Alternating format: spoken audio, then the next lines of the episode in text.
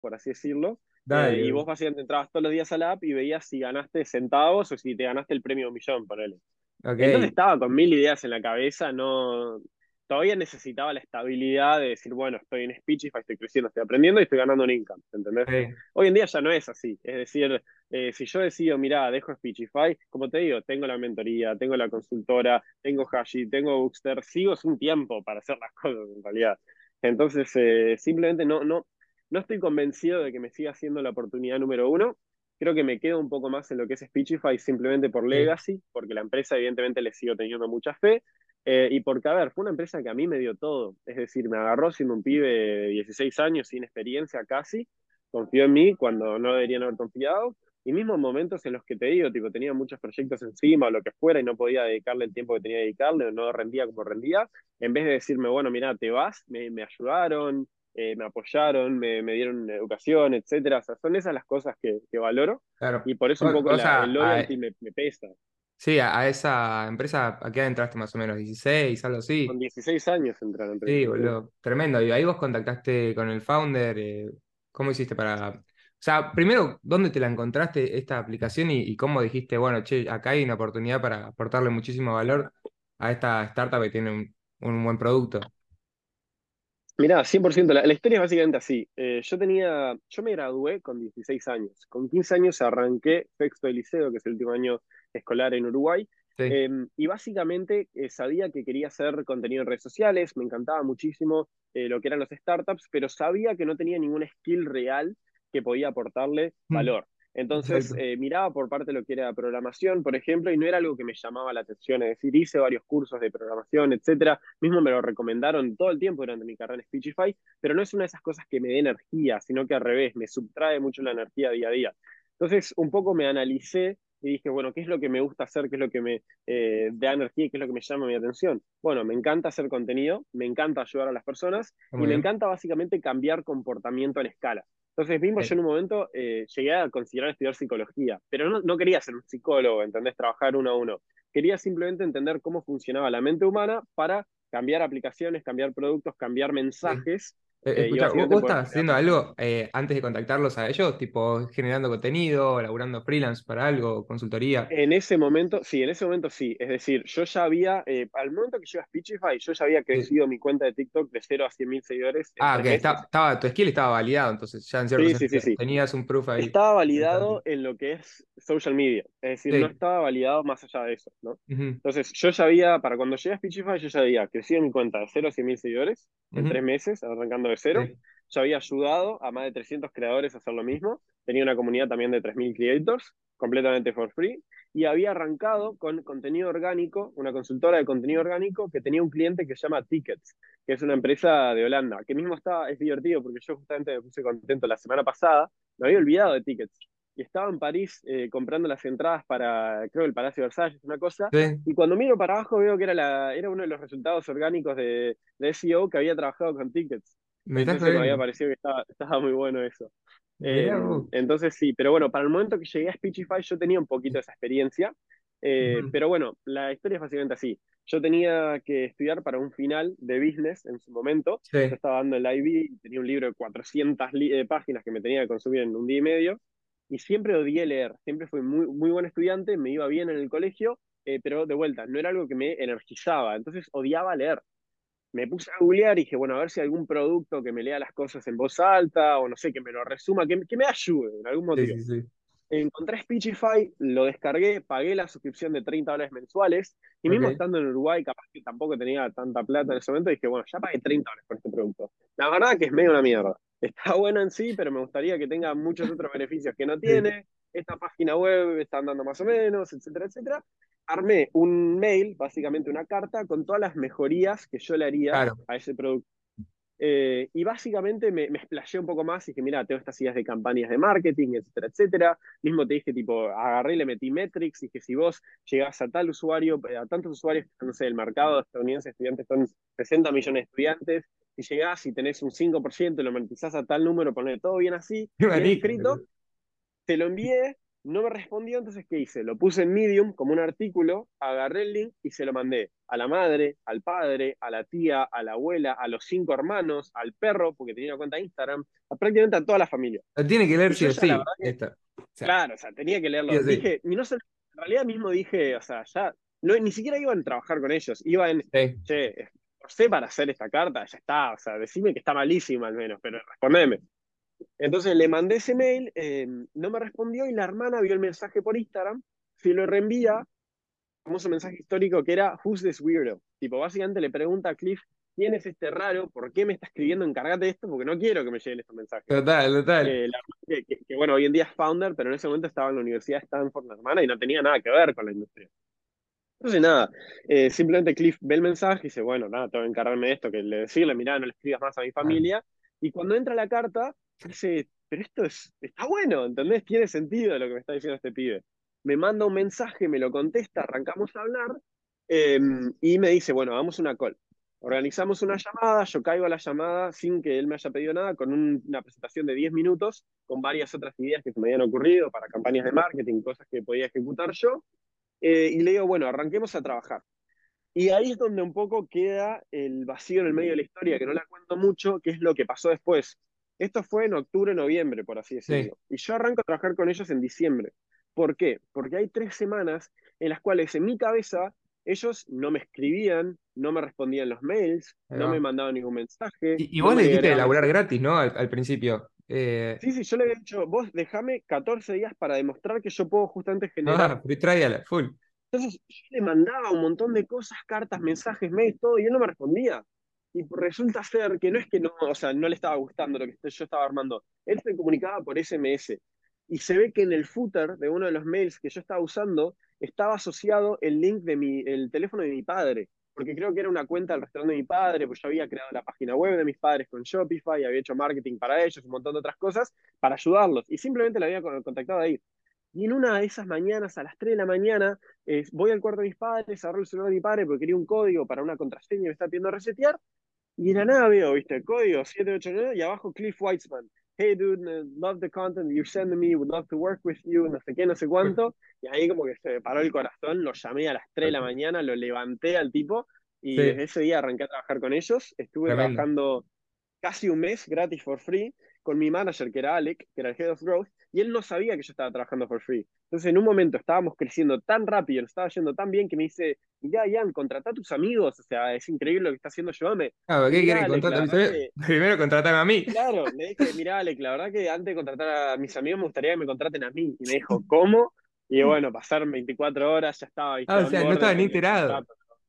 Ni enterado está. ¿Por qué? ¿Qué pasa? Si él estaba enterado, no me hubiese dado bola, ¿entendés? Él no quería un Inter en su equipo. En ese momento eran dos. Era el Head of Growth y la hermana de Cliff, del founder, que le ayudaba con los videos. O sea, básicamente estaba solo, no iba a querer un pibito sin experiencia, sin nada. Total, bueno. Fue recién por demostrarle ese valor que, que justamente le, le caí bien y bueno, arrancamos. Es que al final en una startup también vale mucho más eso, ¿no? Como la intención y, eh, y la energía que tenga la persona. Si total vas a entrar y, y, tu rol va a cambiar 200 veces en los primeros tres meses, porque es, es un quilombo constante, ¿no?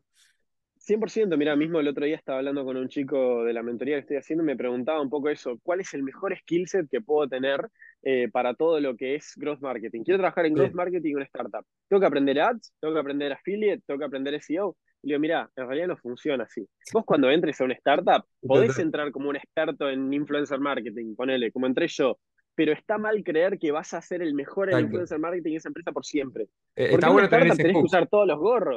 tenés un hook ahí, bueno, soy experto en influencer marketing, ya trabajé con tal persona, pero al final vas a tener que desarrollar estrategias, construir equipos y, saber implementarlas, ¿no?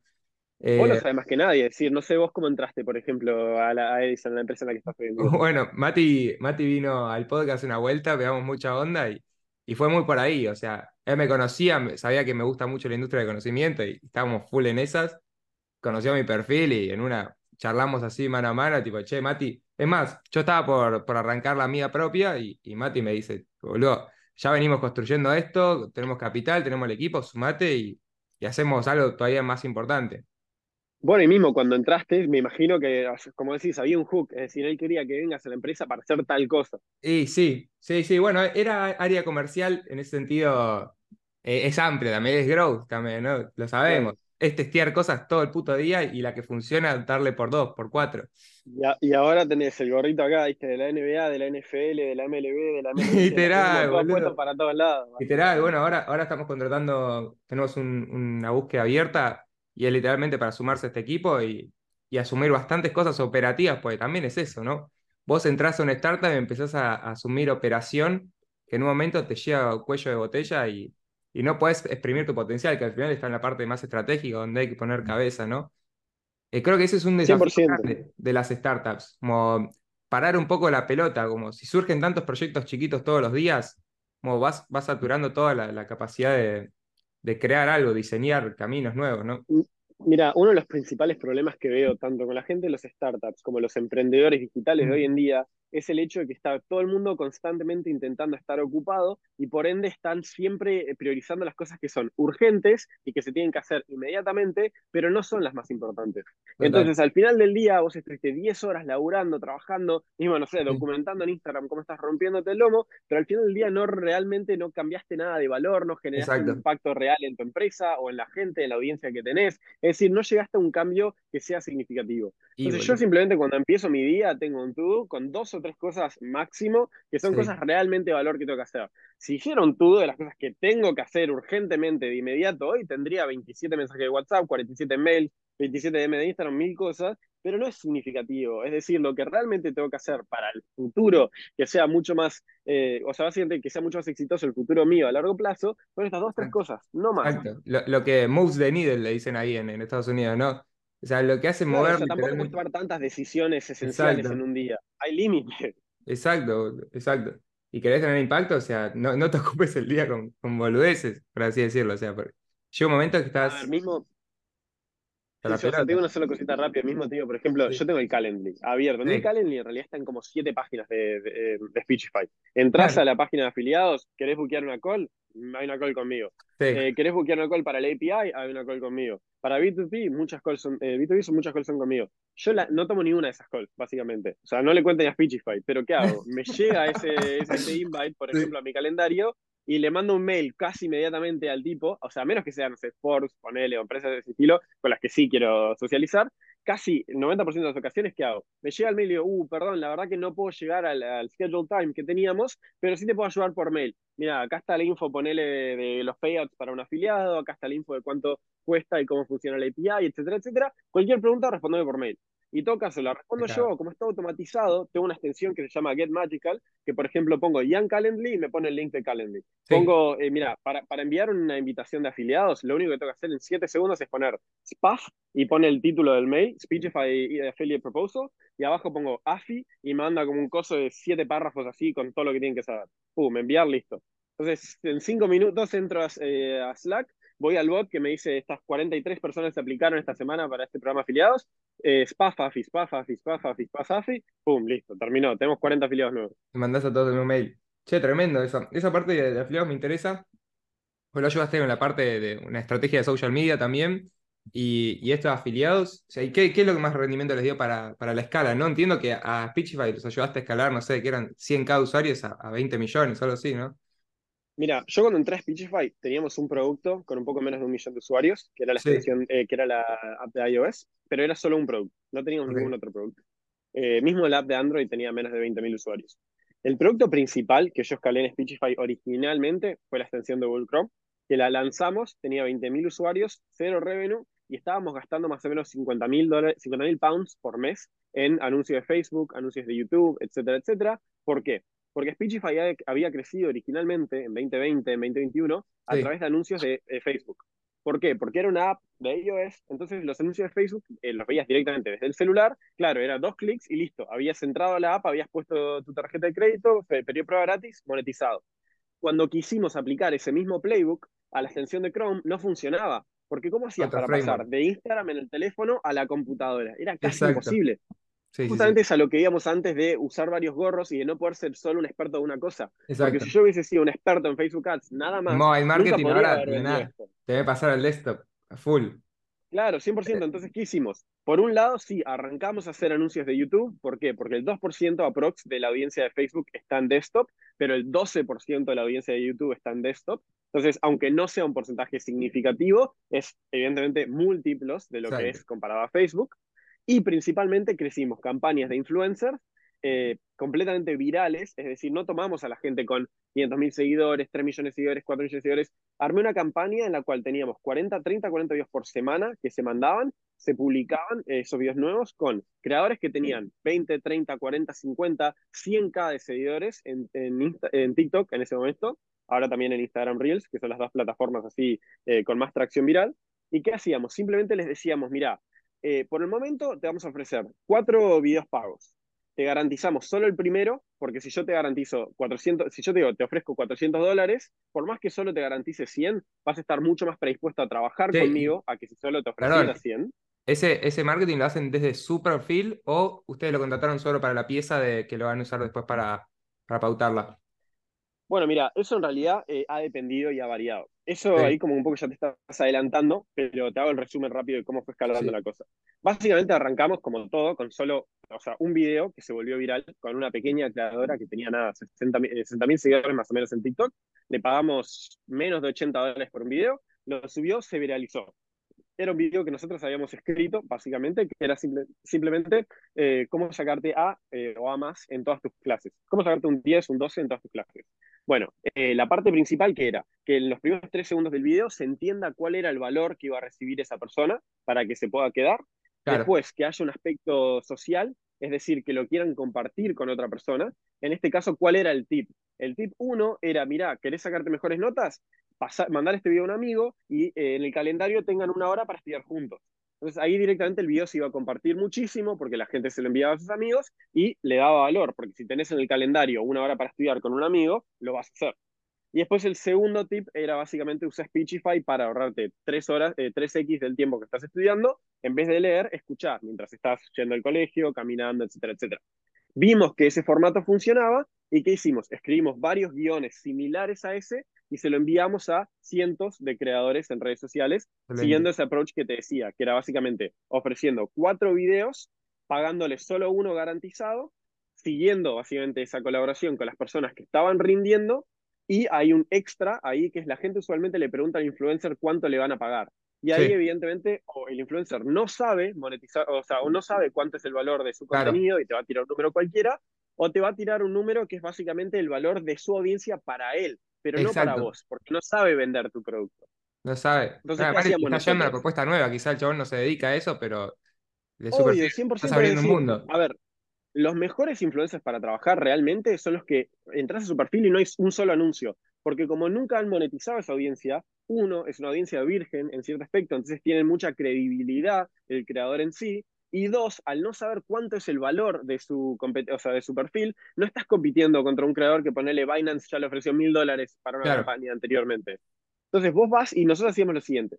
Veíamos los últimos nueve videos de ese perfil, de ese creador, y por más que ocho de los nueve tengan 100.000 visitas, si había uno que tenía 20.000 visitas, nos olvidábamos de todo lo demás y decíamos, bueno, nuestro video con este creador va a tener 20.000 visitas o menos. Es decir, asumíamos el worst case scenario. ¿Por qué? Porque esas 100.000 visitas son en videos que le interesa a la audiencia directamente. Entretenidos. Bueno, ahí también hay claro. la, la, parte de dirección del contenido y, esa, y esas piezas de, para que sí, lo que decís vos, que se comparta mucho, que se viralice en ese sentido orgánicamente también.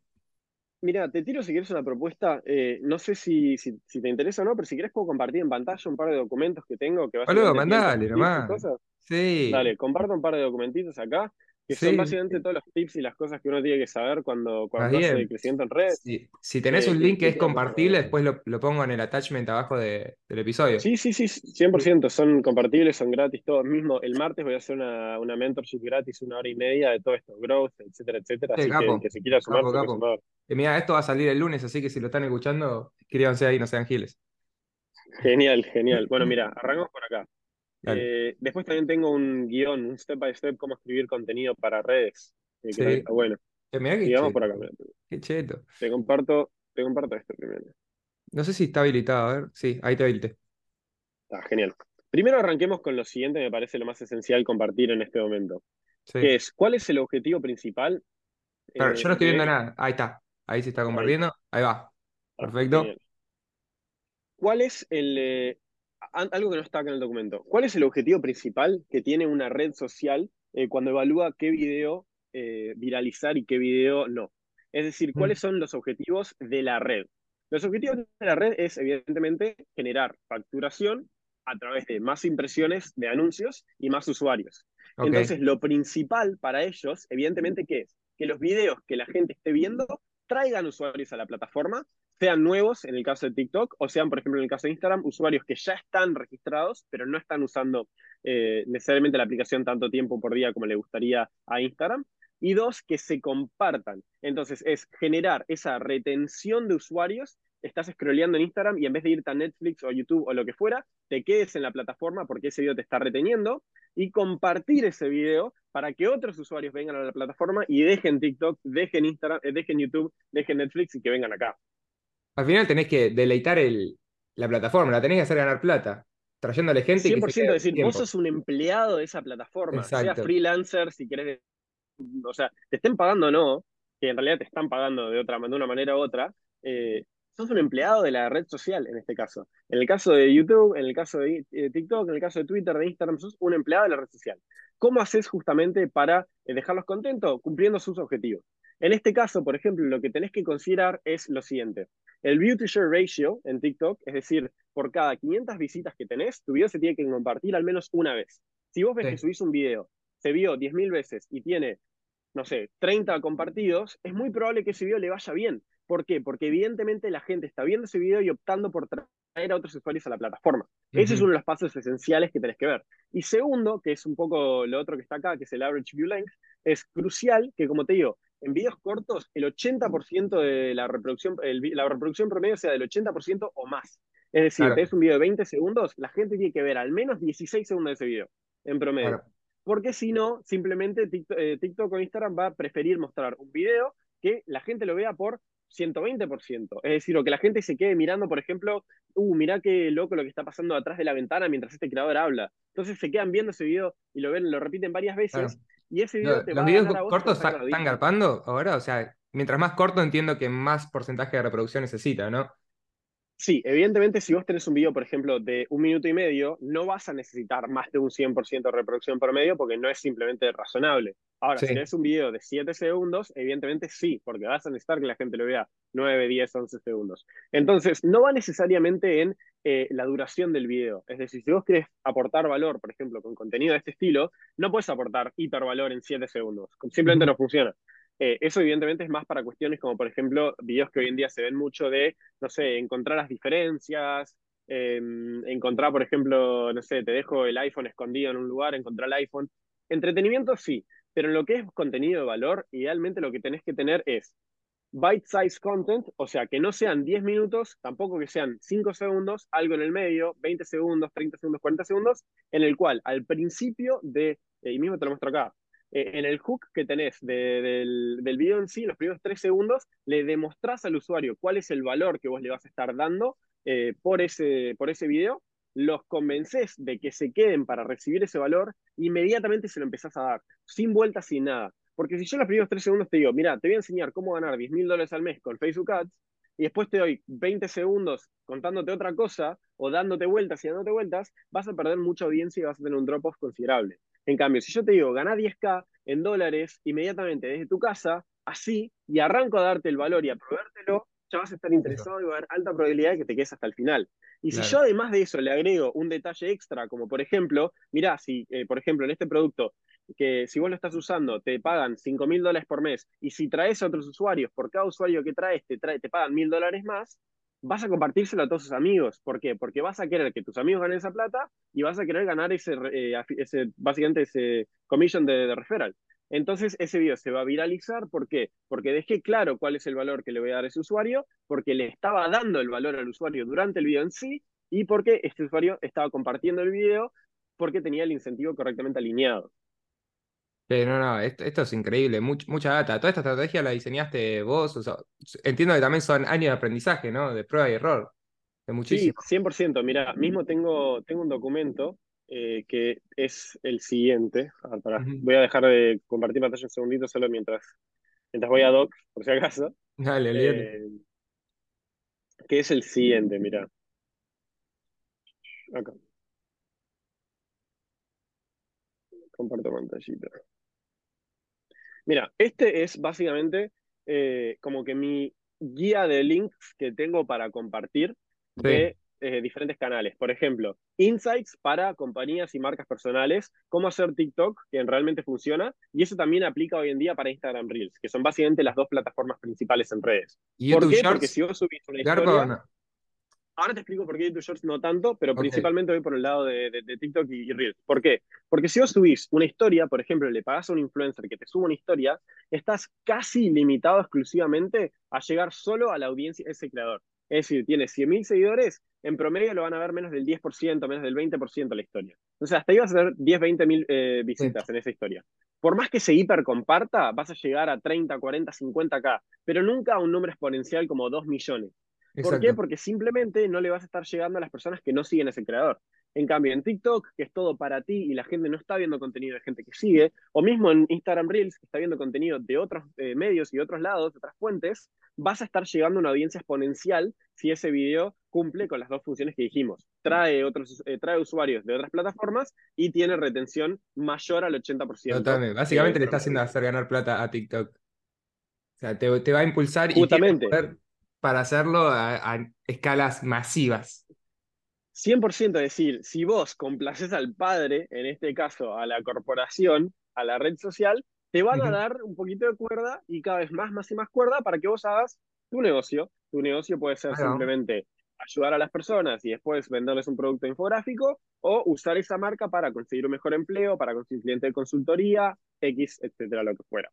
Eh, evidentemente no te puedo mostrar todo esto, pero bueno, también No, tengo acá cómo crecer, por ejemplo, cómo ganar en Facebook, como decimos en Speechify, para Ujú. básicamente tener más del 3% de todo el spend que ocurrió en aplicaciones de iOS en Facebook en 2021 fue Speechify. Y eso lo manejábamos nosotros con campañas eh, de anuncios de Facebook, que evidentemente, a ver, lo que sí puedo mencionar es lo siguiente, esencial, porque esto es algo que la gente no, mucha gente con la que trabajo no sabe, si vos estás haciendo anuncios en Facebook y no estás analizando lo que tiene tu competencia o productos similares en el Facebook Ad Library, Estás dejando plata en la mesa todo el tiempo. ¿Por qué? Porque evidentemente si vos entrás, por ejemplo, eh, a tu competencia y ves que tienen 300 anuncios y 70 son básicamente idénticos o muy similares unos al otro, y los demás es, bueno, completamente diferente uno al otro, están principalmente gastando plata con el modelo que funciona. Los demás son todos testeos, iteraciones, cosas que no funcionaron. Pero no es que tienen 70 videos similares porque se les ocurrió hacer 70 videos similares. Es porque funciona el modelo. Entonces, no gastes en modelos que capaz no van a funcionar y quédate con los mejores modelos de toda la competencia y productos similares para ya tener pre-garantizado el éxito de tus anuncios. Che, y acá es fundamental empezar a ver lo que hace el mercado yankee primero, ¿no? Porque ahí están como las tendencias, ahí se construyen las tendencias y después si querés em- emprender en Latinoamérica, es al final un poco más de lo mismo que llega más tarde, ¿no? Mira, sí, 100%. La realidad es la siguiente. No todo es eh, traducible al 100%, pero sí es verdad que muchas veces lo que vemos es que las cosas que funcionan en Estados Unidos eventualmente eh, terminan viniendo a Latinoamérica. Entonces, es verdad que muchos de los startups que funcionan en Latinoamérica son simplemente copy-paste de, ok, somos Uber for X. Básicamente, Sí, no sé, Uber Eats adaptado, ¿no? Al, por al Latinoamérica. contexto. Pedido ya. Pero al final las plataformas, ponele, si estamos hablando de, de growth en, en redes o, o SEO, es lo mismo, los algoritmos funcionan similar. Eh, y está bueno. 100%, 100%.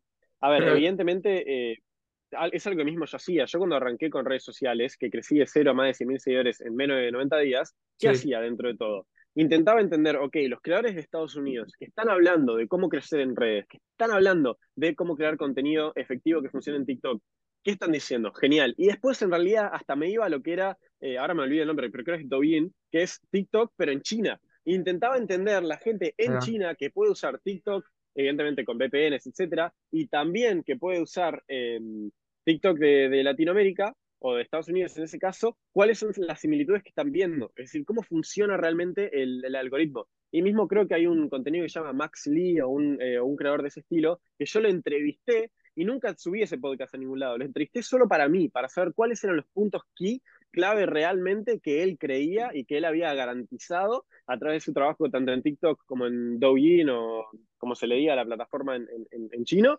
eh, para traerlo básicamente a Latinoamérica. Y traje ese content y me viralicé, porque justamente eran cosas que realmente funcionaban y que la gente realmente quería. Totalmente.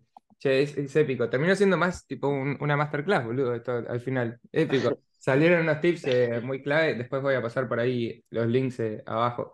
No, pero quiero seguir conociéndote un poco más a vos, boludo, y, y todo esto porque, o sea, tuviste como un punto de inflexión, porque te veo con muchísima energía. 19 tenés hoy, 20, ¿en qué andas?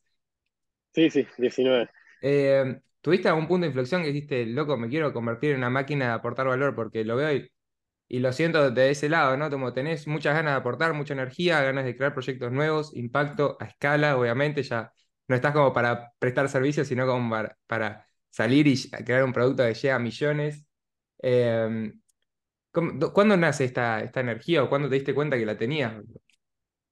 Mira, yo desde muy chiquito eh, sabía, sin saberlo, sabía que quería emprender y que quería estar básicamente creando productos y, llegando a la gente. ¿Por qué? Desde que tenía 12 años que me metí full al mundo fitness, por ejemplo, me creé una cuenta de nutrición y tenía 7 clientes eh, que básicamente les hacía el... ¿Con 12 años tenía 7 clientes? Con, 12 años tenía 7 clientes de, de, Nutritional Planning, sí. Y no eran los clientes típicos, justo además eran todas personas de 35, 40, eh, madres, por así decirlo, que no sé, tendían a tener más problemas con la nutrición. Entonces yo les ayudaba con, bueno, tenés estas meals, tenés que comer tantas calorías por día, tantos nutrientes, etcétera, etcétera. Y ya desde ese momento, por ejemplo, yo caminaba por Punta del Este, que es donde vivía de mi casa, eh, no sé, a juntarme con un amigo, a comer con mi familia, y en mi cabeza decía, bueno, eh, si yo quiero, por ejemplo, llegar a tantas personas, tengo que crear contenido que se viralice, que, que tenga tantas impresiones, y después si quiero armar un negocio, por ejemplo, eh, de cursos de nutrición, lo que tengo que hacer para generar 350 mil dólares anuales, y me hacía toda la película en mi cabeza, con 12, 13 años, básicamente. Ah, Entonces ya desde ahí, como que tenía muy mentalizado que es algo que quería hacer. No sé por qué, es decir, es un poco innato en mí, evidentemente también las ideas no eran originales, es decir, miraba contenido en YouTube, escuchaba podcasts, etcétera, y iba aprendiendo, no es que un pibe de 12 años se inventaba todas estas cosas. No, total. Eh, iba aprendiendo los modelos que habían, es decir. No, pero bueno, ya la idea de entender que vos puedes prestar un servicio y que hacer que siete personas te paguen por vos otorgarle parte de tu conocimiento, a los dos se me parece muchísimo, lo que parece como que te bajaron la data del cielo. Sí, mismo no sé, por ejemplo, yo antes de eso había entrado a grupos de Telegram y no sé, veía que la gente pedía, mira, quiero este logo, pero sáqueme el watermark. Y yo me metía a Photoshop e intentaba encontrar la vuelta para sacar el watermark y vendérselo por 40 bucks por PayPal. Bueno, entendiste un poco ese concepto de, entrega y captura de valor como muy chico, ¿no? Eh, sí, bueno, 100%. Y después, como te digo, terminé un poco más por el lado de que, bueno, yo quería quería por crecer productos, etcétera, pero todavía no entendía el mundo de las startups. Y fue un poco eh, durante la pandemia y un poquito antes que arranqué a escuchar, por ejemplo, las entrevistas de gente como Elon Musk, de Peter Thiel, eh, de todas las, bueno, de Sam, eh, Sam, Altman, por ejemplo. Hay un, hay un show de entrevista que se llama Pandora, que, que también estaba muy bueno, era un show viejo, ponerle que más o menos estaba hecho en 2014, 2013, creo capaz que un poquito más adelante, pero también era entrevistas a todos los founders principales de Silicon Valley y fue un poco entender cómo ellos veían el mundo y cómo esa idea de generar valor y de dar sin expectativas, terminaba casi siempre volviéndose un ciclo vicioso que volvía a vos todo el valor que vos estabas generando. Es decir, lo pongo mismo en práctica. Yo cuando fui hice el podcast con los chicos de New Level, no estaba esperando absolutamente nada, solo quería poder compartir toda la información que tenía en mi cabeza que había traído de Latinoamérica. Y sin embargo me generó muchísimas oportunidades, como por ejemplo tener una relación con ellos, que vendía a mis socios en Bookster, eh, la nueva app de resúmenes de libros que estamos haciendo. Entonces ahí me generó esa aplicación. Me generó, por ejemplo, la oportunidad de estar acá contigo, porque evidentemente si no hubiese tenido eh, como que ese, eh, esa visibilidad, no, no hubiese tenido la oportunidad de llegar a vos y no hubiese tenido la oportunidad de llegar a mí. Eh, o mismo, por ejemplo, hoy en día con lo que estoy haciendo de trabajar con chicos uno a uno directamente de mentoría, no hubiese tenido la oportunidad de llegar a esas personas porque no sabrían quién soy. Y en ese momento no fue que dije, uy, quiero llegar al podcast para tener, no sé, una, para aparecer en otros lugares, abrir una cuenta de audiolibros, empezar una app nueva y hacer mentorías. No, quería aportar valor. Sin embargo, el hecho de que las cosas vienen full circle me terminaron regresando a mí y bueno, eh, dándome beneficios por, por haberme prestado y, y, ayudado de la manera que quise hacerlo. Sí, muy bueno. Che, ¿y qué, onda tu entorno? Porque entiendo hoy que tu lifestyle es, es muy de viaje, como no vivís en un lugar definitivo, ¿no? Quizá vivís un poco más en, en Estados Unidos que, que, en otros lados, pero estás full de gira. ¿Qué onda tu entorno? ¿De, de quién te rodeaste para acompañarte en ese proceso? Porque no, no es fácil tampoco encarar varios proyectos a la vez, mucha incertidumbre. ¿Quién te mentorear en ese sentido? Eh, si tuviste mentores. Sí, eso Esa es una muy buena pregunta por el siguiente motivo. La realidad es que yo digo que estoy eh, basado en Miami por el motivo de que, bueno, ahí intento pasar al menos seis meses por año. No llego nunca, pero cuatro o cinco meses seguro. Eh, pago mis impuestos ahí, etcétera, etcétera. Pero la realidad es la siguiente. Yo básicamente me vivo moviendo. Eh, desde los últimos tres años he pasado meses viviendo en Uruguay, en Estados Unidos, bueno, en Miami, en Nueva York, en Londres, en Europa he pasado mucho tiempo también, y también he tenido momentos en los que simplemente he estado viajando por todos lados. ¿Por qué? Porque quise realmente aprovechar esto del trabajo remoto y poder conocer, uno, todos los lugares que quería conocer en el mundo, y dos, a las personas que estaban en todos estos distintos lugares. Exactamente. Pero sí es verdad que tenés que tener dos cosas, siento yo, para realmente tener éxito. Tenés que tener profesionalmente eh, un, como vos decís, un sistema cerrado de personas que te puedan apoyar, tanto para educarte y ayudarte a tomar los pasos necesarios que capaz en el momento no estás capacitado a dar, en mi caso, eso fue los grupos de Speechify. Es decir, yo cuando todavía estaba en Estados Unidos el primer año, habían casas de Speechify donde se juntaba, por ejemplo, el CEO, el CPO, el Head of Growth, etcétera, etcétera, y vivían juntos. Vivían juntos en Londres por tres meses, por ejemplo. Y yo iba y vivía un mes y medio, dos meses con ellos, y estábamos todo el tiempo trabajando a la par. Entonces, cuando no sabía hacer algo, ellos me ayudaban. Cuando ellos tenían un problema, yo intentaba idear.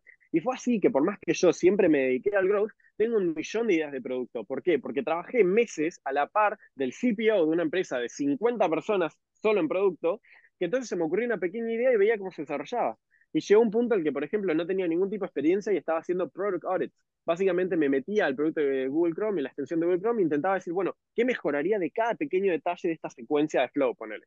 Entonces, es el rodearte de esas personas que tienen skills adyacentes a las tuyas, como también contrarias a las tuyas, que te permiten ir absorbiendo un poco esos detalles. Es decir, si vos sos muy creativo, está bueno que dentro de tu círculo personal y de profesional tengas una persona que sea muy analítico, porque capaz a vos se te ocurren las mejores ideas, pero no tenés cómo llevarlas a cabo, cómo, eh, cómo sistematizarlas, y si las lográs sistematizar, puedes ir a la siguiente idea y seguir haciendo funcionamiento en cada una de ellas y escalando. Así que eso me parece esencial, formar un poco ese network dentro de tu empresa, dentro de tu entorno, haciendo networking, metiéndote a las comunidades eh, correctas, yendo también, por ejemplo, a, em, a los eventos necesarios. Mismo Gonza de Hashi, por ejemplo, yo en realidad lo conocí de la siguiente manera. Me había mudado a Estados Unidos, quería armar este network, no tenía amigos de ese estilo, me metí a un grupo de la Universidad de Miami y me hice pasar como un estudiante, básicamente. Eh, él en realidad está un poquito, no sabe la historia completa, entonces si escucha el podcast le va a parecer interesante. Se eh, yo, no iba a ir. Yo no iba a ir a la Universidad de Miami, pero me hice pasar como un estudiante, me metí al grupo y dije, mira, estoy buscando personas que le interesen los startups. Me escribió él, Gonza, en inglés, todo, me manda un mensaje, me dice, ay, soy de Argentina, by the way. Y yo le digo, uh, soy de Uruguay. me dice, boludo, me hubiese dicho uh, antes, hablábamos en español, hubiese sido mucho más fácil. Eh, bueno, nada, nos quedamos en, juntar en la Universidad de Miami. Yo, como supuesto eh, estudiante, tenía que estar ahí. Dije, sí, sí, nos encontramos en Starbucks de la Universidad de Miami a las 5. Media horita un café terminamos quedándonos 10, 5 eh, horas hasta las 10 de la noche hablando de todo lo que eran startups, Identitic, que era el startup que él estaba trabajando en su momento, CryptoLab, que es lo que ahora es Hashi, en su momento era una idea en la cabeza de Gonza, nos quedamos craneándola, cómo hacerla, con quién trabajar, cómo crecer Hashi, CryptoLab en ese momento, etcétera, etcétera. Eh, y él todo pensando básicamente que, que, bueno, yo era un estudiante fácil iba a dejar porque me estaba yendo bien con Speechify, no sé qué, no sé cuánto. Mientras tanto, yo estaba viviendo en Brickell a 40 minutos de la universidad, haciendo la mía, eh, simplemente buscando un amigo que esté interesado en, la misma, en el mismo ambiente. Eh, entonces eso es ponerte en los lugares correctos en el cual te puedes rodear de esas personas que no solo te van a ayudar a crecer como persona a vos, sino te van a dar las oportunidades que necesitas eh, más a futuro. Es decir, hoy en día yo soy uno de los socios de Hashi y estamos trabajando juntos en crecer la plataforma. En ese momento no me quise juntar con Gonza por eso. Simplemente quería un amigo que le interese los startups. No, está, está bueno, a mí me gusta una frase que dice, Your network is your net worth, ¿no? Al final es un poco eso, esos partnerships empiezan haciendo así, no full proactividad y, con esas ganas, ¿no? De, aportar valor, construir quizá un conocimiento colectivo entre los dos, ver qué, qué, es lo que sabes vos, que no sé yo, qué es lo que sé yo, que vos no sabés, y, encarar un poco de ahí. Después las cosas, la verdad, serendipia, a full. Se van, se van uniendo los puntos y...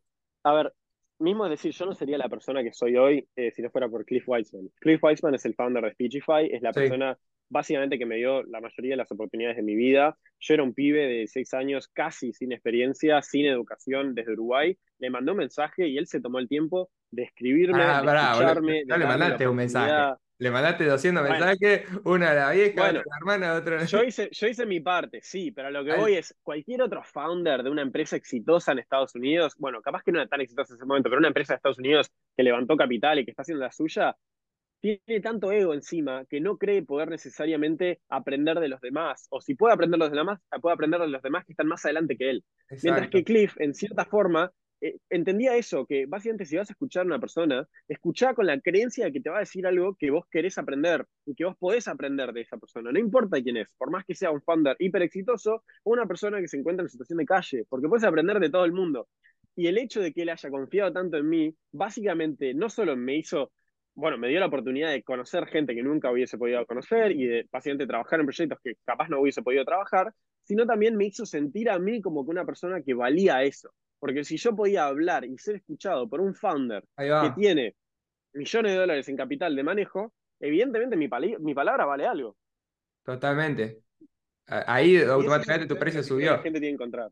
Sí, Sí, sí, sí. 100%. O sea, si vos podés encontrar la forma de meterte en una situación de ese estilo para tu rubro, sea una startup, sea en música, por ejemplo, si vos podés, mismo sea, no sé, lustrándole los zapatos a la persona, al artista, no importa, pero meterte en el ambiente de ese artista, de poder entender cómo funciona en el estudio, cómo produce la música, cómo es el marketing, cómo es el behind the scenes de todo ese proceso, te va a permitir a vos ser mucho más eficiente al momento de lanzar tu propia carrera musical.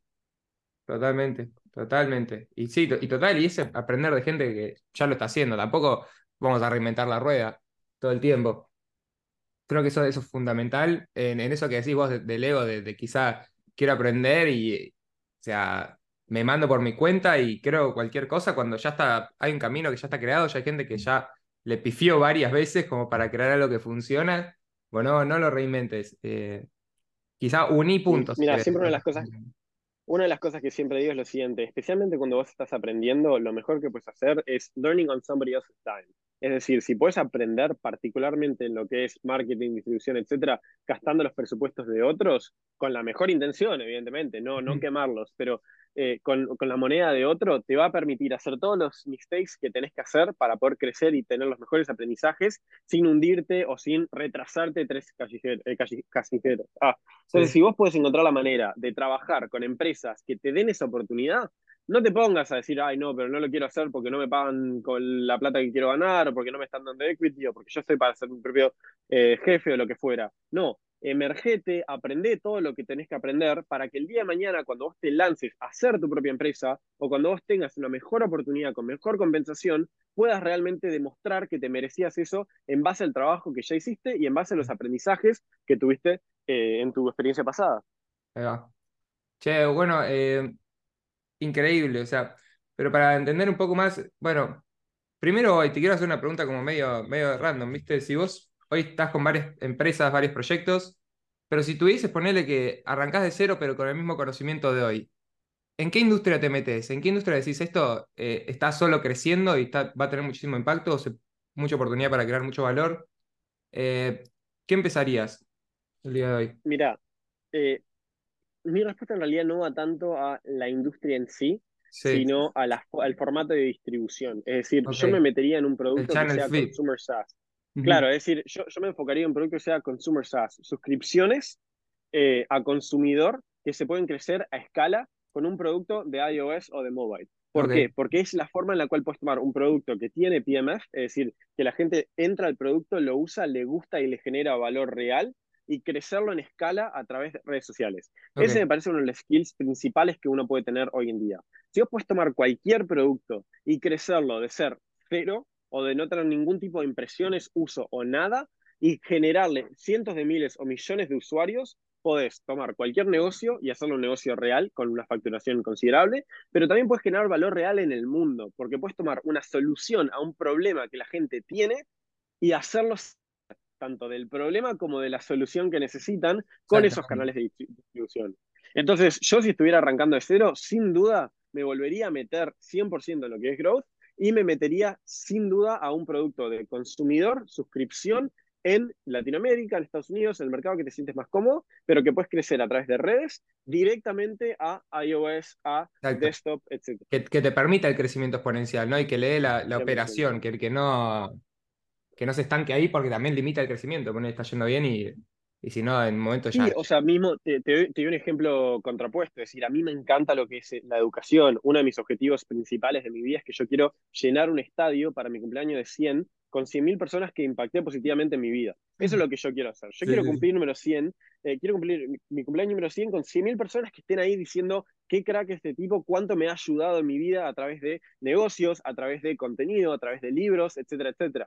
Es más, yo quiero básicamente hacer The 4-Hour Work Week, pero para la educación. Es decir, cómo reinventamos hoy en día para el nuevo mundo la educación. Si no quieres ir a una carrera, si no quieres ir a una facultad, ¿cómo haces para educarte y ganar los skills que necesitas para realmente tener eh, valor para ofrecerle al mercado y para Sí, ofrecerle a las demás personas?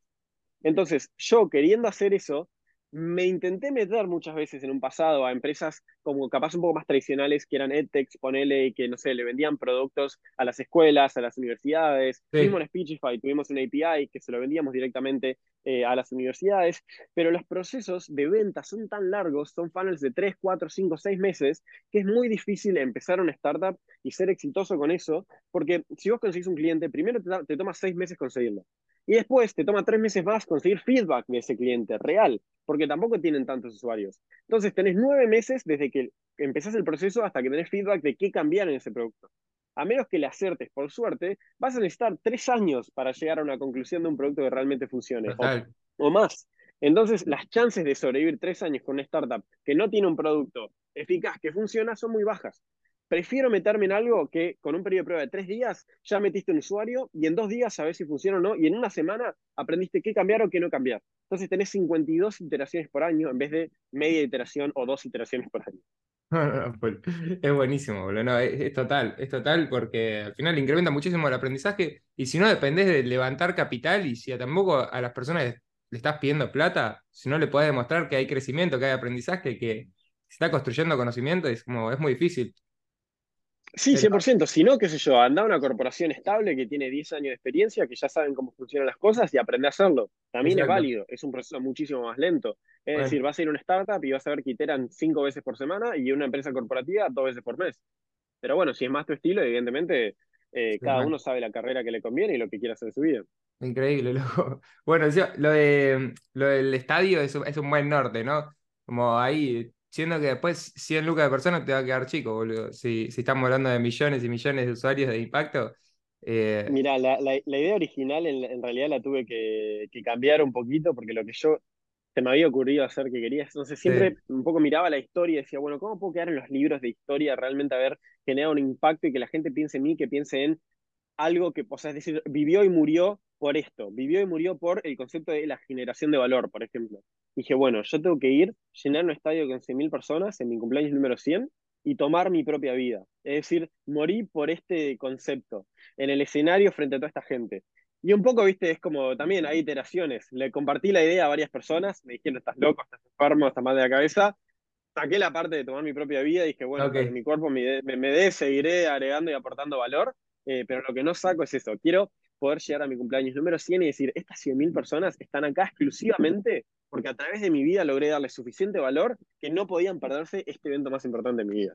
Ese es un poco como el norte que justamente me dice, al momento de tomar decisiones, por ejemplo, y al momento de venir a un podcast o decidir qué tipo de contenido quiero hacer, mismo la pregunta que hago es, no es, bueno, ¿qué me va a dar más plata o qué me va a dar más fama de acá a un año? Es, ¿qué va a hacer que la persona que me escuche hoy en 80 años, en 81 años, quiera venir a ese estadio. O sea, ¿qué puedo decirle que sea realmente tan eh, impactful en su vida que le cambie la vida, no solo hoy, sino en 81 años eh, de ok, acá? Y claro, es esa la diferencia, un poco en, el, en, en, la toma de decisiones en base a ese norte.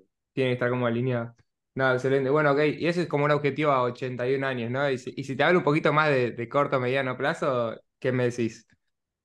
Mira, nada, sin duda, la verdad, como te digo, lo que quiero hacer es, eh, de acá a tres años, como mucho, escribir este libro, que te digo es Four Hour Work Week for Education. ¿Cómo hacer si sos una persona que simplemente no quiere ir a la universidad o simplemente no sabe qué quiere de su vida? para encontrar tu verdadero propósito eh, y para hacerlo de la manera que más te funciona a vos. Es decir, capaz que la universidad es el camino correcto, capaz que las redes sociales son el camino correcto, capaz que hay otros, eh, básicamente la gente tiene el plan A y plan B. Yo quiero demostrarles que hay plan A, B, C, D, E, F, G, H, I, J, K. Están todos los planes que uno quiere básicamente perseguir en su vida, simplemente tiene que encontrarlo, identificarlo eh, y saber cómo hacer para llegar a él. Así que quiero escribir ese libro. Y también quiero participar en una startup desde cero o casi cero. Es decir, capaz que la parte de zero to one no es tan esencial para mí, pero one to 100 sí. Hoy en día estoy como un, poco en Speechify en esa etapa de uno a un millón. ¿Entendés? Ya el, producto se creó, genial. Se validó, genial. Se logró establecer y es una empresa que va a estar acá a 20 años, perfecto. No sé si me interesa tanto llevarla a que sea una empresa pública con X facturación, etcétera, etcétera. Quiero volver al piso inicial y decir, bueno, capaz que un eh, creador o capaz que, no sé, un founder eh, se tuvo una idea, hizo el producto, vio que genera valor, yo quiero llevarla a millones de usuarios y tomar ese valor y básicamente darle un múltiplo de mil. Ese es mi objetivo futuro, entonces, sea con Hashi, sea con Bookster, sea con algo que arranco yo, o sea haciendo Head of Growth, ponele en un early stage startup, eso es probablemente lo que voy a hacer en los próximos dos a tres años de, mi carrera, eh, una vez que tome el paso siguiente a Speechify. Qué grande. Y ahí vamos a volver a hablar, seguro. Hacemos una parte dos de todo lo que pase. van a pasar muchísimas cosas en el medio y, esto va a cambiar completamente, ¿no? Y vamos a traer nueva data. Pero bueno, eh, gracias, Ian, por, por esto. O sea, para mí yo ya estoy, eh, me gusta decir que esta entrevista cuando ya se siente satisfecho, creo que que se creamos buen conocimiento acá, se documentó tu historia un poco que me parece fascinante, eh, de verdad, y se creó muchísimo valor, loco. Espero que, que hayas inspirado a más de uno, como me inspiraste a mí. Eh, salgo full, full recargado de energía con esto porque es, es, clave y, y, y, nada, la energía que tenés, esa edad, después de haber hecho tantas cosas, eh, llena muchísimo, es valor concreto además porque son, son datos, no es que estamos tirando conocimiento al aire que lo leímos en un libro y, y, no, son cosas que te están funcionando hace años y, es súper valioso y gracias por compartirlo, eh, es increíble. No sé si te un comentario.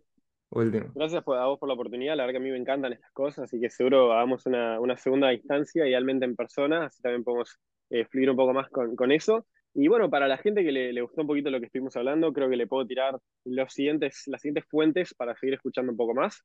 Eh, evidentemente está el podcast que hice con los chicos de New Level, eh, que es uno de mis podcasts favoritos. Es decir, ahí documento muy bien mi historia, mis valores y cómo pienso. Eh, y creo que es uno de los lugares que si tenés dos horitas, anda a Spotify, anda a YouTube. No sé bien dónde está hoy en día, pues están jugando mucho con eso, pero escuchalo, me parece Efectivamente, yo, yo vengo, lo conocí a Ian por ahí y, y es una locura ese podcast.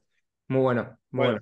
Genial, muchas gracias. Pues si te interesa el growth marketing, eh, lancé un curso completamente gratuito en Hashi, hashiapp.com, que es básicamente todos los canales de distribución, eh, cómo crecer redes sociales, eh, redes sociales, afiliados, anuncios pagos, etcétera, etcétera, SEO. Así que si te interesa el lado de growth y marketing, está el curso en Hashi 100% free.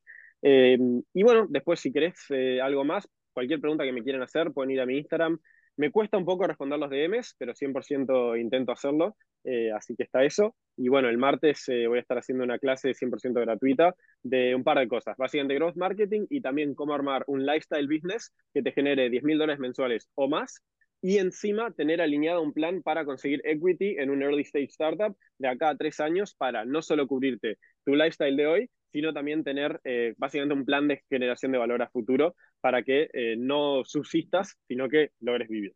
Así que bueno. esos son un poquito los, los planes que tengo ahí. Estoy, eh, atento a ese, ese webinar también. Así que bueno, estamos hablando seguro y bueno, dejamos este podcast acá, que el que quiere más valor vaya a todos estos recursos y te mando un mensajito, que hay muchísima data. bueno, un gustazo, la verdad que la pasé muy bien, mil gracias y bueno, estamos en contacto.